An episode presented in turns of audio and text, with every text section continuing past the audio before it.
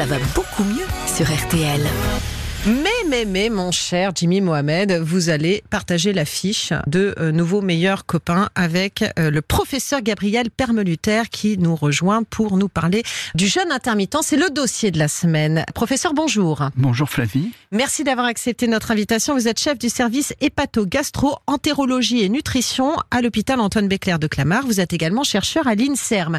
Et alors, pendant la petite coupure qu'on vient de faire, vous avez interrogé Jimmy Mohamed sur une technique en rapport avec le sujet des vermifuges. Oui, il a une histoire personnelle à raconter à propos d'un scotch, c'est ça? Personnel Non, l'histoire est pas personnelle. L'histoire est là en tant qu'ancien étudiant en médecine et enseignant pour les oxures, pour voir s'il y en a, mettre un bout de scotch sur la marge anale. Donc la marge anale, c'est l'anus Le, l'anus, trou le trou du Voilà. cul, voilà. Et comme ça, les vers se collent dessus et on peut les voir si on en a ou pas. Donc, D'accord. On pourra faire un test ce soir si vous voulez. voilà, on va se scotcher euh, marginal. On va d'abord voir si on a des symptômes ou pas. Enfin, moi, j'ai des questions à vous poser et je pense que euh, Jimmy Mohamed va pouvoir nous, éclairer aussi sur le fameux jeûne intermittent.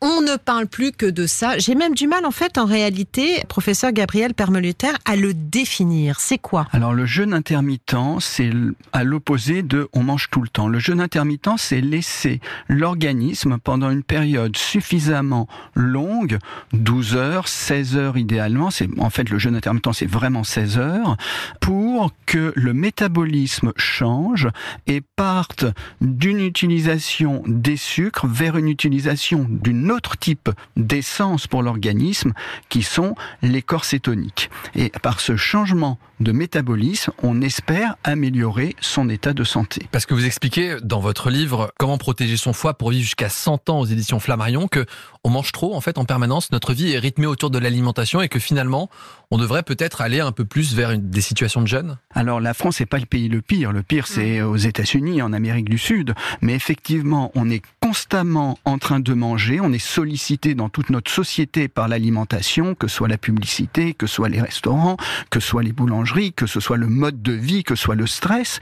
Comme on mange tout le temps, on ne met pas l'organisme au repos, on fabrique de l'insuline régulièrement, l'insuline agit comme un facteur de croissance, et donc, cette insuline favorise le stockage de ce qu'on mange sous forme de graisse, favorise la prise du poids et fait vieillir plus vite. Et donc, cette absence de restriction alimentaire fait que on s'abîme. D'accord. Mais la question quand même qui se pose, c'est est-ce que c'est bon ou pas pour la santé Parce que on en entend parler, mais on sait aussi que circulent parfois de mauvaises informations.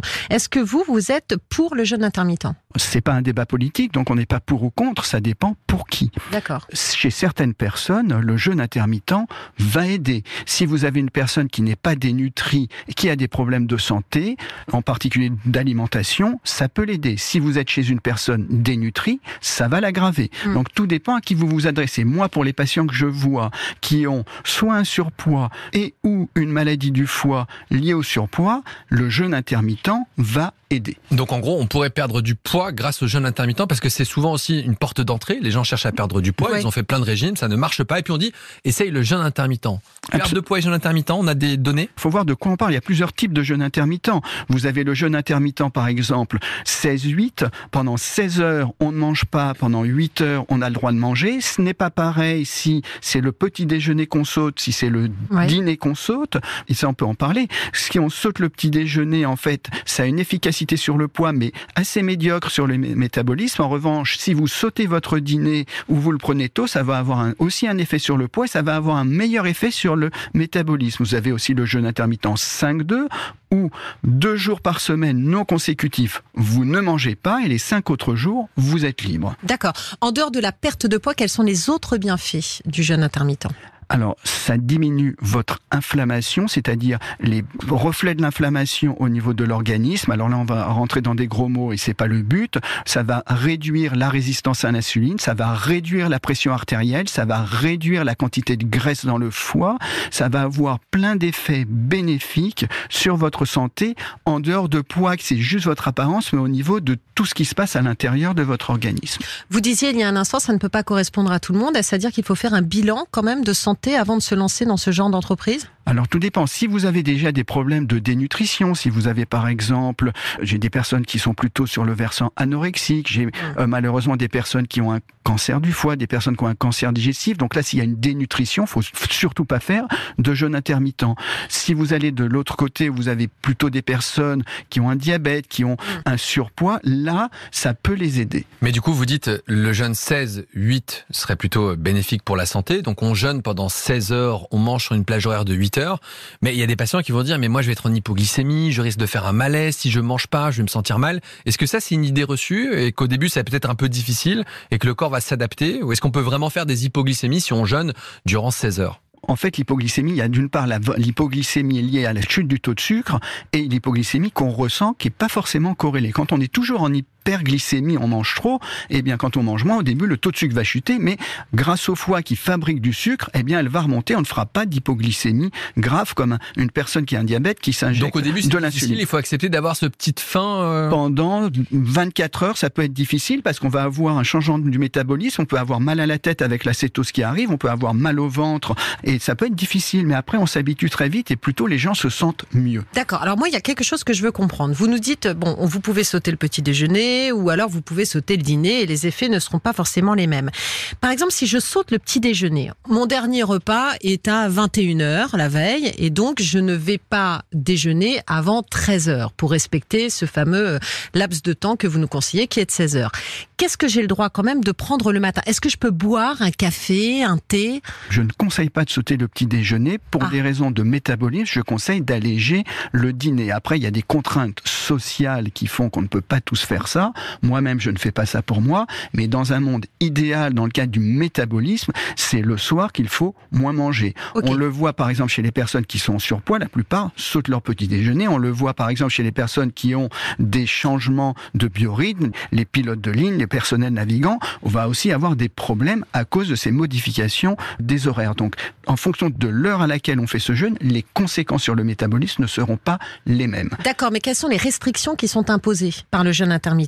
Surtout, le jeûne intermittent, c'est limiter la fabrication d'insuline, donc limiter les apports en sucre. Donc, pour votre petit déjeuner, si vous prenez un café, si vous prenez un thé, si vous prenez une tisane, et même si vous prenez un peu de protéines, vous allez vous protéger. Si vous allez plutôt sur un jus de fruits le matin, vous allez rompre ce jeûne intermittent par une fabrication d'insuline et rompre les effets bénéfiques du jeûne intermittent. Si je mets du lait dans mon café? Vous avez ma bénédiction. Ah super, j'ai la bénédiction du professeur. Il est quand même vraiment sympa le professeur que vous nous avez apporté Jimmy ah, bah C'est comme ça qu'on les choisit. Et eh ben justement, on va le garder encore parce qu'on a des questions à lui poser sur le jeûne intermittent. On a bien compris qu'il ne s'adresse pas à tout le monde, qu'il ne faut pas avoir des problèmes de malnutrition pour se lancer dans ce genre euh, d'entreprise. Qu'un jeûne intermittent, bah, c'est finalement cesser de s'alimenter pendant 16 heures. Ça peut avoir lieu soit le matin, soit le soir. Euh, il y a un amalgame à ne pas faire entre si euh, on ne prend pas le petit déjeuner, on ne prend pas le dîner. D'un point de vue métabolique, il n'est pas logique de sauter le petit déjeuner. Après, pour des contraintes sociales, de travail, parfois on ne peut pas prendre le petit déjeuner, on ne veut pas, on n'a pas l'habitude, mais ça, on, peut se voiler la face en termes de métabolisme.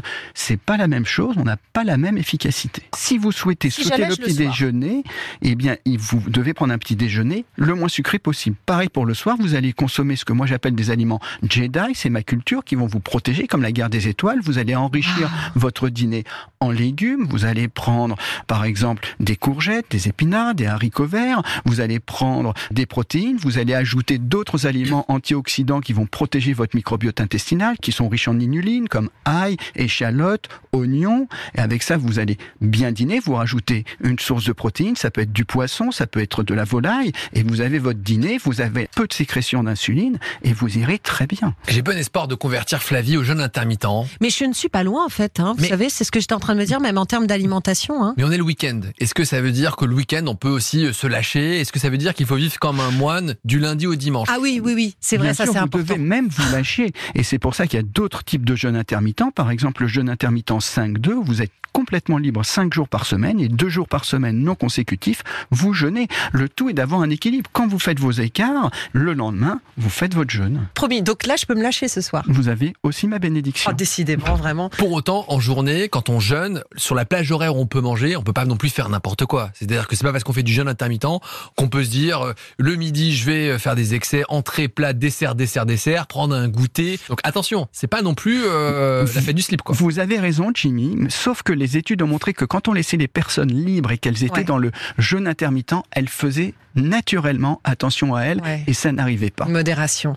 Au bout de combien de temps est-ce que je peux espérer euh, perdre euh, un petit peu de poids? Vous allez vous améliorer en termes de métabolisme, de prise de sang extrêmement rapidement en une semaine. En termes de prise de poids, il y a une certaine inertie, ça va aller un peu plus lentement, mais en deux, trois, quatre semaines, vous verrez déjà une efficacité. Et vous dites que vous le recommandez à certains de vos patients qui ont une maladie du foie ou qui sont en surpoids ou obèses. Vous avez des résultats chez les patients à qui vous le proposez? Absolument, c'est très difficile d'avoir tout le temps une alimentation équilibrée, donc euh, sinon il n'y aurait pas tous ces problèmes de surpoids. Et donc je discute avec mes patients en fonction de leur de, de- une médecine personnalisée, en fonction de leur mode de vie familial, professionnel, quelle serait pour eux la meilleure méthode pour améliorer leur foie et la façon de manger pour eux. Est-ce qu'on regrossit dès qu'on arrête le jeûne? Alors tout dépend comment vous arrêtez votre jeûne. Et ça ça a été aussi très bien étudié pour les personnes par exemple pour des raisons religieuses le ramadan qui font du jeûne intermittent. Quand vous coupez le jeûne le soir en prenant une alimentation qui est trop riche par exemple en sucre vous perdez tous les effets bénéfiques du jeûne intermittent alors c'est pas pour des raisons de santé qu'on le fait en revanche si vous rompez le jeûne intermittent avec une alimentation pas trop riche en sucre vous n'allez pas avoir ce rebond d'insuline et vous n'allez pas avoir un rebond d'inflammation et de surpoids En gros, c'est un mode de vie, c'est pas une Ouais. contrainte, c'est pas un régime, c'est pas un effet de mode. Il faut le voir comme une façon de prendre soin de sa santé sans contrainte et sans arrêter les traitements conventionnels. On n'arrête pas tout ce qui est traitement contre la tension et tout le tralala sous prétexte qu'on fait du jeûne intermittent. Absolument. Mais si en faisant du jeûne intermittent, on va mieux, ça va être possible justement de diminuer, voire d'arrêter ce type de traitement. Et tout ça, évidemment, avec l'accord, l'aval du médecin, on l'aura bien compris. Toujours sous surveillance médicale, on n'arrête pas ces traitements tout seul. Quand on a une maladie, on se fait suivre par un médecin qui va vous aider. Merci beaucoup, professeur Gabriel Permeluter.